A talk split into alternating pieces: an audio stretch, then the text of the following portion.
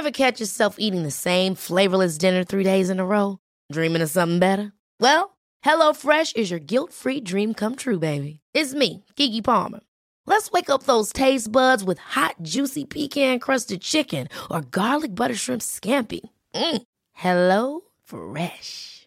Stop dreaming of all the delicious possibilities and dig in at HelloFresh.com. Let's get this dinner party started.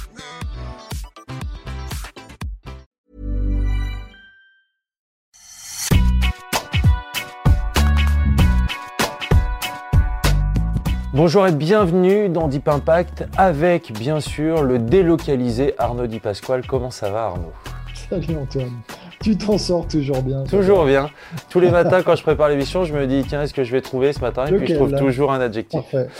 Euh, on s'est bien sûr remis nos émotions post-US Open. Voilà, un petit, un petit creux dans l'actu tennis euh, cette semaine, mais on a trouvé des sujets quand même très intéressants. C'est parti pour le warm-up, le sommaire de l'émission avec, dans le premier set, bah, j'ai envie de dire la, la révélation française, l'une des révélations françaises de l'année, Benjamin Bonzi. On va revenir sur son incroyable parcours, notamment sur le circuit Challenger. Il a tout simplement gagné son sixième titre dans cette catégorie cette saison. Et puis, dans la deuxième manche, seulement de cette, euh, cette semaine, on va venir sur la Lever Cup. A-t-elle autant d'intérêt sans les membres du Big Three? Et puis, de petites questions qu'elle suscite. Euh, voilà, des questions sous-jacentes. Mais c'est donc déjà parti pour le premier set et Benjamin Bonzi qui, bah, voilà, tout simplement remporté trois challengers de suite. C'était la semaine dernière à Rennes après ses titres à Saint-Tropez et à Cassis. Il a remporté six euh, challengers dans la saison. Euh, ils sont trois, oui, trois à, l'avoir fait. Facundo Banis, Juan Ignacio Chela, Younes, Younes El et maintenant Benjamin Bonzi. première question, Arnaud. Quand on gagne autant de challenger dans une saison, qu'est-ce que ça dit de son niveau?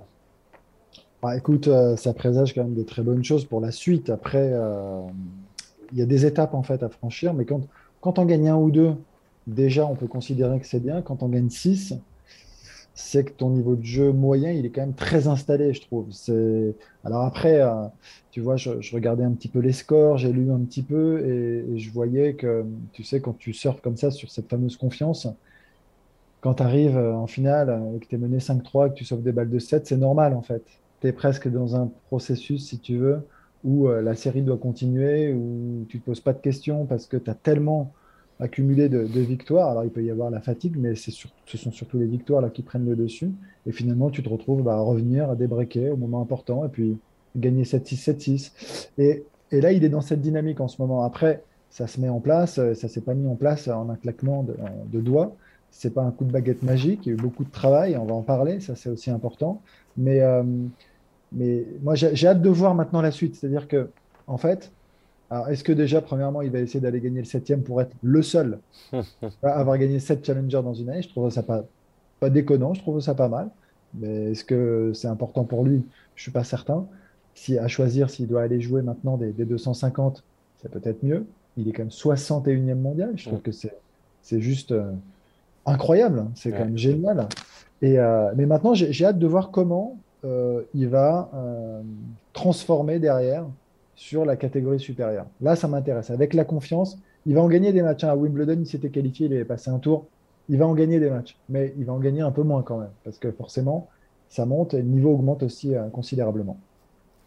Il a notamment expliqué, et on a pu voir pas mal d'interviews aussi de son coach Lionel Zimbler, qui lui aussi a expliqué que voilà, son évolution était passée par euh, une évolution de son jeu, de son identité de jeu. Avant, c'était un, contreur, c'était quelqu'un qui pouvait laisser pas mal d'espace derrière euh, la ligne de fond de cours. Et aujourd'hui, il est beaucoup plus offensif. Il a notamment travaillé sur le fait de couper les trajectoires, de, voilà, de prendre la balle plus tôt.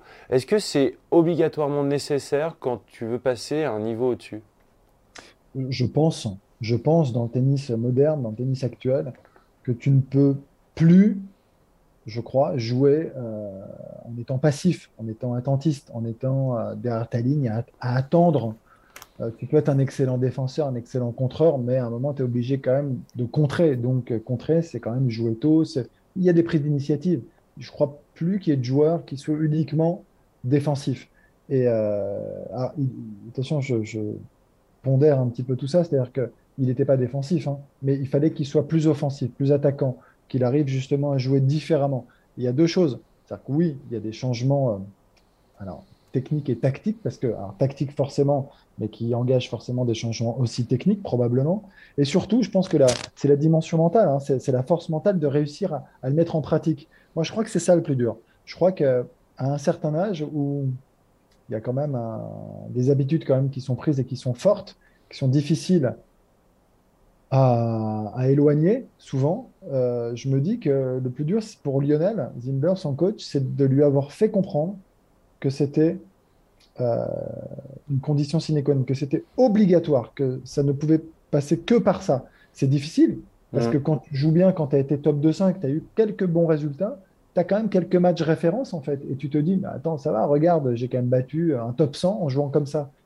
Tu l'as fait qu'une fois. Tu y arriveras, ça sera des coups d'éclat. Tu seras jamais régulier, tu seras jamais, en fait, à ton, dans, le top 100 intégré. Et, et donc, ce deuxième point, c'est ce top 100, je pense qu'il voyait aussi comme un truc inatteignable. Et ça, il en parle aussi beaucoup, je crois, Lionel. Ouais, il faut être capable un peu de, balayer euh, tout ce qu'on a pu faire et de se remettre en question. On en parle souvent, quasiment toutes les semaines euh, dans Deep Impact. Effectivement, euh, ce, top 100 qui est une, espèce de barrière à la fois importante et pas importante pour les joueurs de tennis, toi, comment tu, la, comment tu la voyais cette barrière quand tu jouais? C'est différent. Je crois que ça devient une barrière quand tu franchis pas l'étape très rapidement. Ça devient une barrière à ce moment-là. Tu vois, c'est exactement le terme. Mais si tu vas vite, c'est pas une barrière, c'est une porte que tu une étape. Ouais, c'est une étape, mais c'est une, une, porte comme une autre que tu as franchie et que tu franchis comme, euh, comme quand tu es junior, comme quand tu es euh, en U16, hmm. en U14. Moi, je ne l'ai pas vécu ça. Parce que très rapidement, euh, l'année après les juniors, je suis passé dans les 100 à 19 ans. Donc, si tu veux, ça ne change pas grand-chose. En revanche, quand tu commences à mettre du temps, là, en l'occurrence, il a quand même 25 ans, mm. euh, avec quelques bons résultats, mais jamais euh, aussi importants que, ces derniers. Là, en revanche, ça, devient une barrière. Et là, il commence à se dire, c'est pas possible, une sorte de plafond de verre. Je, suis bloqué, comment je fais? Et c'est là où, où, je trouve que ça a été costaud, ça a été fort, parce qu'il faut débloquer tout ça. Et là, c'est compliqué, là, c'est dur. Et donc, le travail d'échange, de discussion, de bah, mise en pratique, de mise en application hein, de tout ce que l'on se dit est le plus dur. Et, je trouve que Lionel fait un travail remarquable. Lionel, juste pour rappeler, quand même, il a entraîné Benoît Père, il l'a amené quand même à un certain classement, dans le top 20. Il avait entraîné Cyril Saulnier aussi, il y a très longtemps. Mm. C'est un entraîneur, un coach très expérimenté. Euh, justement, justement, il, avait, il a aussi entraîné Antoine Wang. Toi, tu l'as un peu côtoyé sur le circuit, peut-être euh, peut-être au moment de, Cyril Saunier. Euh, qu'est-ce que tu peux nous dire sur Lionel? Bah, Lionel, il est passionné, il est habité, il, pense tennis, il mange tennis, il parle tennis. C'est, il, est un peu, un peu, comment dire, dire, tout feu, tout flamme, tout fou. Extravagant. extravagant. Non, non, il est du Sud, quoi. Mais, mais, il est génial. C'est quelqu'un aujourd'hui qui est passionné, ça c'est important, et qui analyse, qui regarde beaucoup de matchs, euh, qui est dans l'échange énormément, qui est très compréhensif, très, très à l'écoute. Mm. Euh, et c'est important. Il a, il a, il a, il a, il a, il a un œil sur son joueur. Il, est, il, a, il y a beaucoup, beaucoup d'affection en fait dans tout ce qu'il fait. il est à fond dans l'humain. C'est très humain ce qu'il fait. Et, ce sont des aventures humaines avant tout.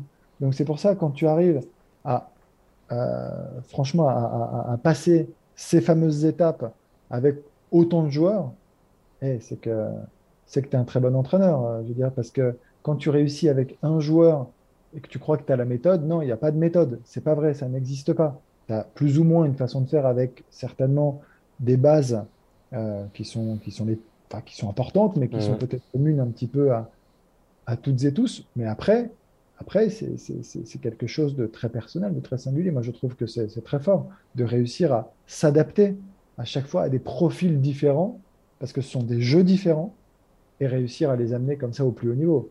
Ça, c'est costaud. Ouais, tu le disais, il est très dans l'affect. D'ailleurs, euh, il a quelques relations de travail qui ne se sont pas très bien terminées. Il l'a dit, il le vit, l'a, vécu très mal parce qu'il considère ses joueurs comme, comme ses enfants, il passe beaucoup de temps avec eux, il, s'investit beaucoup. Et, euh, et c'est vrai que bah, on sentait une, une petite pointe de tristesse dans ses déclarations où, euh, avec certains joueurs, notamment avec Benoît Père, euh, avec qui il a voilà, il l'a amené jusqu'à la 18e place mondiale, bah, ça c'est ça c'est pas très bien fini quoi malheureusement. Tu sais, en fait, je crois qu'il faut revenir sur l'engagement que c'est d'entraîner un joueur de, tennis sur le circuit. Quand tu es marié, quand tu as des enfants, quand tu as une famille, tu bouges euh, 8 ou 9 mois dans l'année. Tu passes plus de temps avec ton joueur qu'avec tes enfants, qu'avec ta femme aussi. À un moment, même si tu ne le fais pas en attendant un retour, je parle, je parle de l'humain encore, du joueur, à un moment, tu es bien content de l'avoir de temps en temps, tu en as besoin. dire, on, on, reste humain, justement, on en a besoin. Et donc, quand, ça ne vient pas ou pas assez ou pas à la hauteur des attentes, il y a des déceptions, il y a des frustrations, il y a des difficultés. Mais cette vie, c'est une vie, c'est une vie, euh, c'est une vie de, malade. Moi, je, je, trouve ça dingue d'être dans l'ombre en plus. Tu es dans l'ombre. Et, et, tu dois essayer d'amener, et c'est le job, hein, d'amener. Euh, maximum de, clés, en fait, de donner un maximum de clés à ton joueur pour qu'il progresse dans des secteurs très différents sur la dimension mentale, mais tu dois aussi avoir une influence sur le physique, tu dois gérer le médical, tu, tu gères un petit peu tout ça quand même. Tu es, un vrai chef de projet sur un truc où tu as, as, entre les mains euh, un potentiel très fort et à toi vraiment de, l'amener euh, au plus haut niveau, à toi d'exploiter de, son, son potentiel au maximum. C'est pas facile avec des, des, avec toutes les difficultés euh, que ça comprend. Et des difficultés, il y en a parce que c'est difficile, parce que chaque semaine, en dehors de ces trois challengers gagnés ou ces six challengers gagnés, il y a des défaites. Mmh. Il faut rebondir constamment, il faut trouver des solutions, il faut réfléchir, il faut visionner, il faut, faut, être présent. Bah, bah, tu, tu, as accompagné ton frère ouais, bien sûr. C'est très dur, c'est prenant, c'est tes tripes en fait que tu mets sur la table. Exactement. Il y a, en plus, il y, a beaucoup il y a beaucoup de pression, d'attente.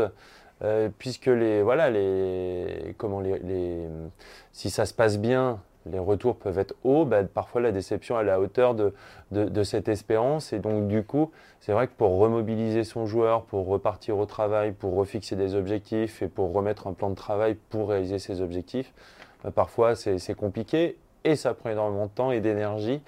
Et c'est vrai que bah, moi, pour parler de mon, cas un peu personnel, euh, au bout de deux ans et demi, j'ai fini, euh, voilà, rincé, quoi, rincé euh, mentalement, physiquement aussi.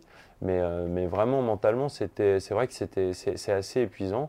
Alors après, le beau côté des choses, c'est que tu fais les plus beaux tournois du monde dans les meilleures conditions. Et ça, mais ça, c'est quand ça marche. Et quand, mais ça, voilà. Non, mais et c'est le, et c'est voilà. Dépend qui t'entraîne. Et ça dépend qui t'entraîne, effectivement. Quand, quand tu es sur le circuit secondaire, sur le circuit challenger comme euh, l'était jusqu'à maintenant Benjamin, parce que là, on, voilà, 61e mondial, bah, il a passé un certain cap et même, il a même commencé à jouer les, plus grands tournois, même si c'était dans les qualifs.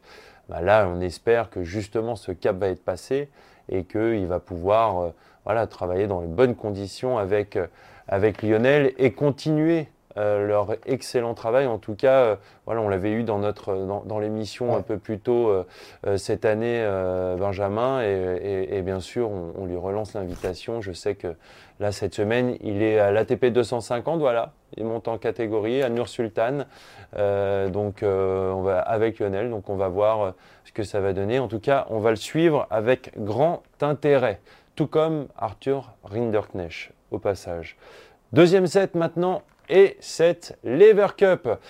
Alors, la Lever Cup, on a envie d'en parler déjà. Euh, bah, cette année, c'est la première édition où il n'y a aucun membre du Big Three euh, qui, fait partie du Team Europe. Euh, on va rappeler qu'elle se déroule voilà, du 24 au 26 septembre à Boston. je vais rappeler les, joueurs qui sont présents. Daniel Medvedev, Stefanos Tsitsipas, Zverev, Berrettini, Rublev, Rude, ça, c'est pour le Team Europe. 6 top 10.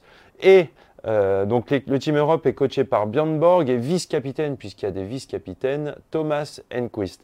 Et puis il y a le Team Monde, World, Chapovalov, Schwartzman, Ogier Aliassim, Opelka, Isner, Kyrgios, coaché par John McEnroe, vice-capitaine, Patrick McEnroe. selon toi, donc, quel avenir a cette compétition sans les membres du Big Three Est-ce que, voilà, il y, a quand même un intérêt?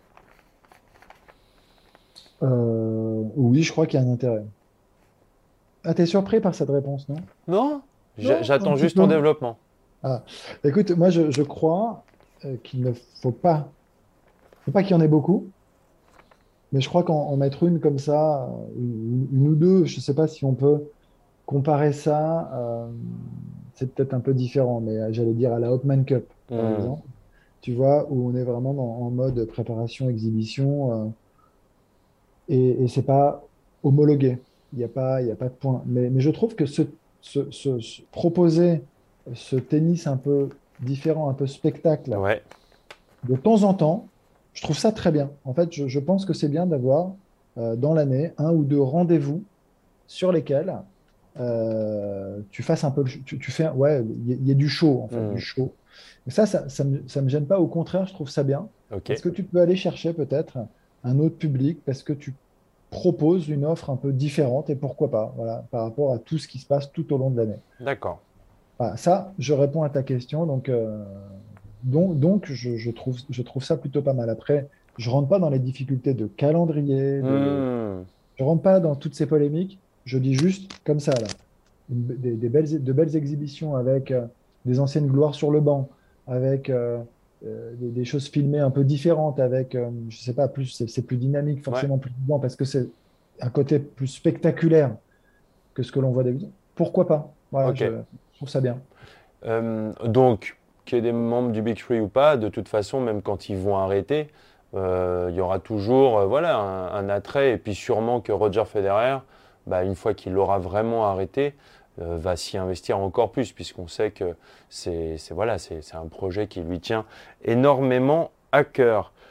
Petit, petite question justement sur, euh, sur cet enjeu sportif. Six membres du top 10 dans le Team Europe, euh, chez, dans le Team Monde, bah, voilà, beaucoup moins de, de, têtes d'affiche, même s'il y a Ogier Aliassim et, et Denis Chapovalov qui sont juste là, à la 11e et la 12e place.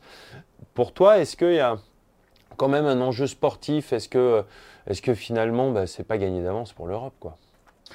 Je ne sais pas. Après, euh, ils sont capables quand même de très bien jouer, les, deux jeunes que tu viens de citer. Après, je, je me dis que, tu vois, c'est la question que je me suis toujours posée s'il y avait de toute façon, quel que soit en fait euh, les niveaux en fait des, groupes, un enjeu sportif. Ok. Bah, je crois qu'à la fin, tu es quand même rattrapé.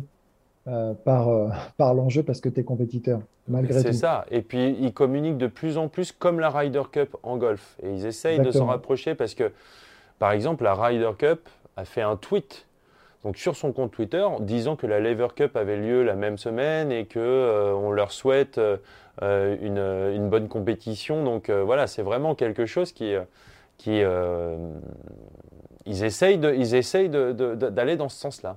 Ouais, mais c'est ce qu'on dit, c'est plutôt pas mal. Ça marche très très bien pour la Ryder Cup. Pourquoi pas dans le tennis, avec euh, quelques différences hein, par rapport au circuit euh, classique. Mhm. Et, encore une fois, sur l'enjeu sportif, je pense que tu es rattrapé par, euh, par, par, l'envie de tout simplement de, gagner parce que tu es un compétiteur, parce que, parce que tu es 11 ou 12e et que tu sais très bien que tu peux battre des top 10 et des top 5. Aujourd'hui, euh, es porté par euh, un événement qui est aussi différent. Alors là, tu représentes euh, pas un pays, mais, mais tu es quand même dans. Il y, a cette idée d'équipe, d'équipe, et tu es porté par ton équipe. Et tu as envie de ramener ton point à ton, équipe. Et je pense que ça, ça fait une grande différence. Ça peut transcender, ça peut sublimer. et, et, ils ne le prennent pas par-dessus la jambe. Tu peux pas, en fait. Tu ne peux pas le faire. Tu joues pas pour toi. Et puis en plus, ils ont, euh, à mon avis, des, des, engagements contractuels. Voilà, on va pas se mentir. Ils ont, euh, voilà, ils, prennent de l'argent pour être là, donc euh, ils doivent performer à 100%. Petit focus sur, sur Pass. On utilise la Lever Cup pour, comme prétexte.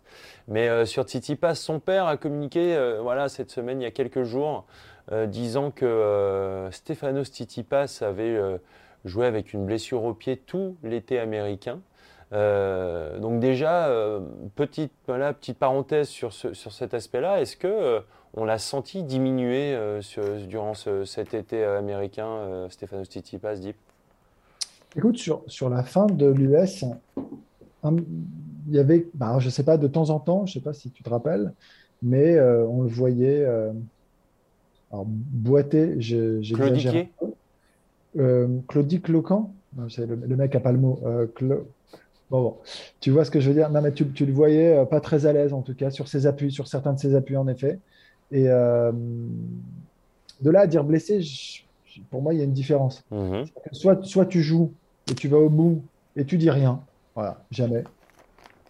Soit c'est trop facile après de dire euh, j'étais blessé et je ne peux pas jouer. Je sais pas, j'ai pas l'impression euh,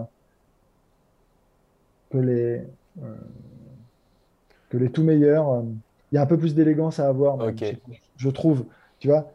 Si, enfin, tu reviens pas dessus en fait. je sais pas, ça manque un peu de classe. la décharge de Stéphano, c'est pas lui, mais c'est son père hein, qui a commis. Oui, j'entends, mais c'est le groupe, c'est l'environnement, c'est tout. Enfin, et je trouve que ça va.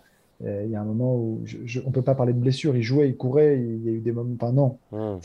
Après, une petite gêne, c'est possible.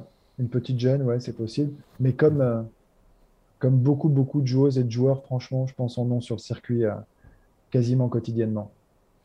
Euh, pour être complet sur, sur le grec, il a changé d'avis sur le vaccin. Il a dit qu'il allait se faire vacciner, que voilà, il conseillait aux, gens de le faire. Là, pour le coup, il n'y a que les idiots qui ne changent pas d'avis. Exactement, petit, petit revirement. Petit message. Mais fallait, fallait. Est-ce que c'est lié aussi à sa participation à la Lever Cup? On ne sait pas.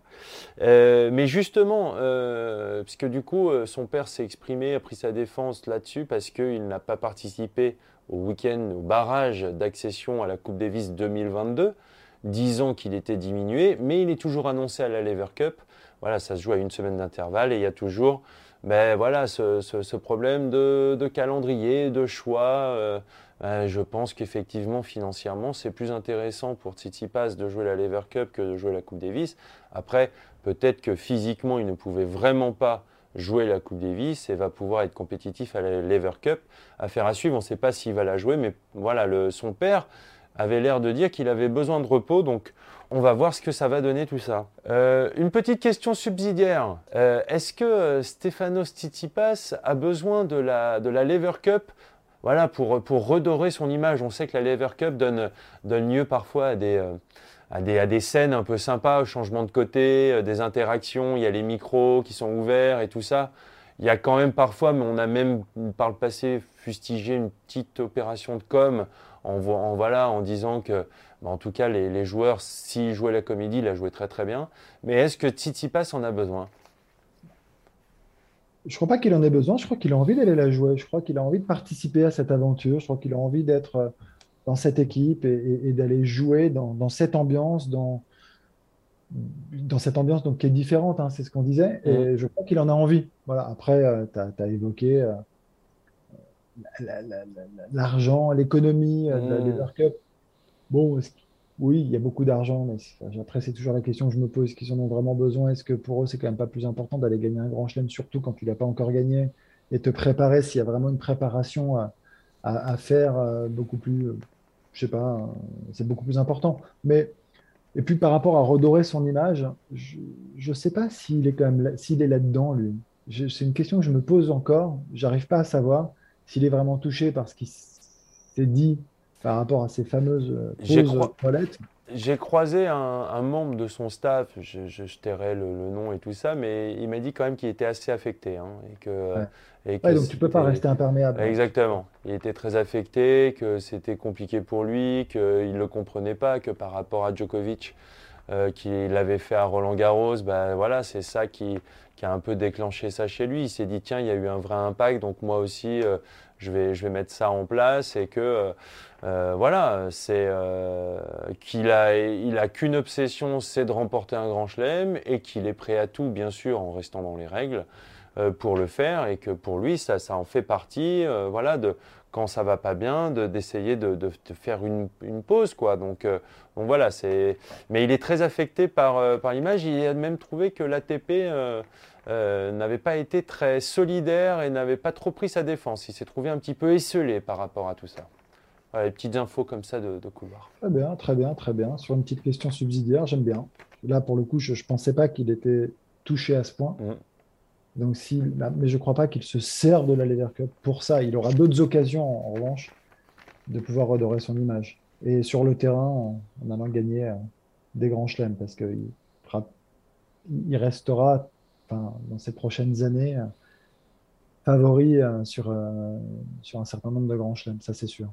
On a eu des nouvelles de Roger Federer, donc je le disais, l'inventeur de la Lever Cup, ou l'un des, voilà, l'un des principaux protagonistes, donc qui a parlé, donc qui a dit déjà que sa, rééducation se, passait très bien, que le pire était derrière lui, donc déjà c'est rassurant. Et il a dit qu'il espérait pouvoir jouer à la, Lever Cup en 2022. Est-ce que, euh, moi, je sais pas, j'ai vu un message subliminal euh, de bah, peut-être une fin de carrière là-bas. Est-ce que tu crois que ce serait possible? Sachant qu'elle se jouera à la O2 Arena à Londres, l'une de ses salles préférées. Oui, c'est possible. Après, je n'ai pas de boule de cristal. Qu'est-ce que je te dise mmh. oui, bien sûr. Je vois très bien euh, là où tu veux en venir et, et, j'imagine que tu dois commencer à penser quand même à ses adieux. Bah oui. C'est-à-dire qu'à un moment, tu as 40 piges, euh, ça va vraiment s'arrêter. Il y a quand même de plus en plus de pépins. Il est de plus en plus éloigné des cours. Il va peut-être choisir les, derniers tournois. Et, euh, et s'il y en a oui, un sur lequel euh, il pourrait vraiment faire son jubilé, c'est celui, ça serait sur la Lever Cup, qu'en effet, c'est ce que tu dis, qu'il a créé mm. avec, avec, avec ses partenaires, mm. en plus, avec un public un peu choisi finalement. Donc, oui, oui, oui c'est possible. Mais, et ça peut être très beau. Hein. Pourquoi pas? Ouais, ça, pourrait être, ça pourrait être magnifique. En tout cas, moi j'ai trouvé ça un peu surprenant qu'il euh, parle de, ça, qu'il espérait, voilà, qu'il n'ait pas parlé euh, de la suite. Ça veut dire quand même que, euh, même s'il a dit que le meilleur était, enfin, était devant lui, que le pire était derrière lui, est-ce que, est que la saison prochaine ne sera qu'une saison d'adieu ou est-ce qu'on peut l'attendre quand même un petit peu compétitif? Tu vois, c'est ça que je me pose comme question.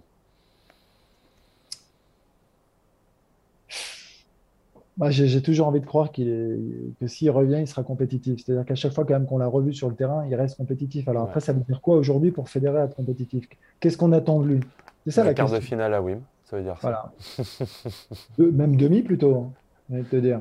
Tu vois, non, mais les, attentes, elles sont tellement élevées, je trouve, sur des joueurs euh, de ce calibre. Hmm. Que je trouve que c'est pas facile. On pourra jamais. Enfin, moi, je trouve qu'on peut pas se satisfaire, même si c'est extraordinaire à 40 ans, de faire euh, quart de finale d'un grand chelem, c'est pas ce qu'on attend de Federer. Moi, c'est pas ce qu'on attend d'un joueur comme ça. C'est pas d'une légende de, de, notre sport. Donc, euh, c'est difficile parce que ça peut être finalement presque, presque, hein, je dis bien, euh, que, que, de la déception. Mmh. C'est ce que tu veux dire. C'est assez glissant, je trouve ça assez dangereux aussi. Voilà.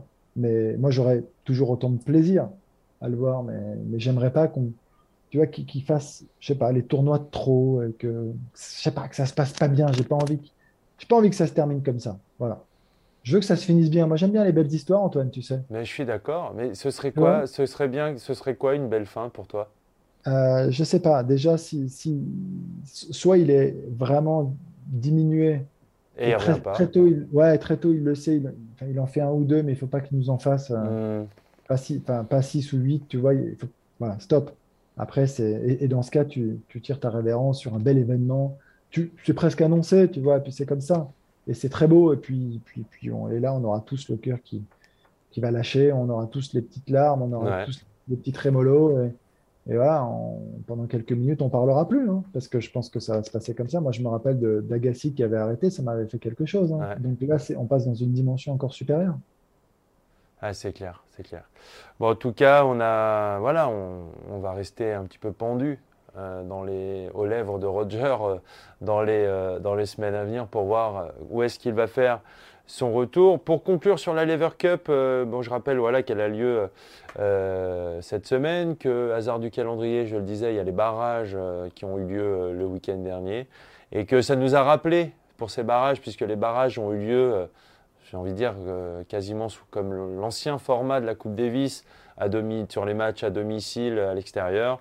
On a eu de belles surprises. D'ailleurs, je vous, Si vous ne l'avez pas encore fait, je vous recommande la lecture de l'excellent papier de Bertrand Millard sur le site d'eurosport.fr pour, qui est revenu sur justement ce, retour-là.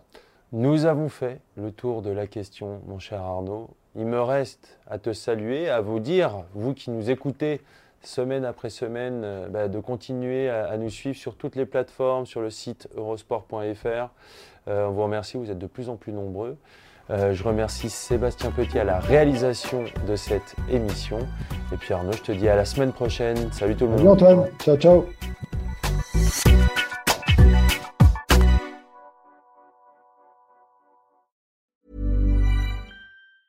Ever catch yourself eating the same flavorless dinner three days in a row? Dreaming of something better? Well, HelloFresh is your guilt-free dream come true, baby. It's me, Kiki Palmer. Let's wake up those taste buds with hot, juicy pecan-crusted chicken or garlic butter shrimp scampi. Mm. Hello Fresh. Stop dreaming of all the delicious possibilities and dig in at HelloFresh.com. Let's get this dinner party started.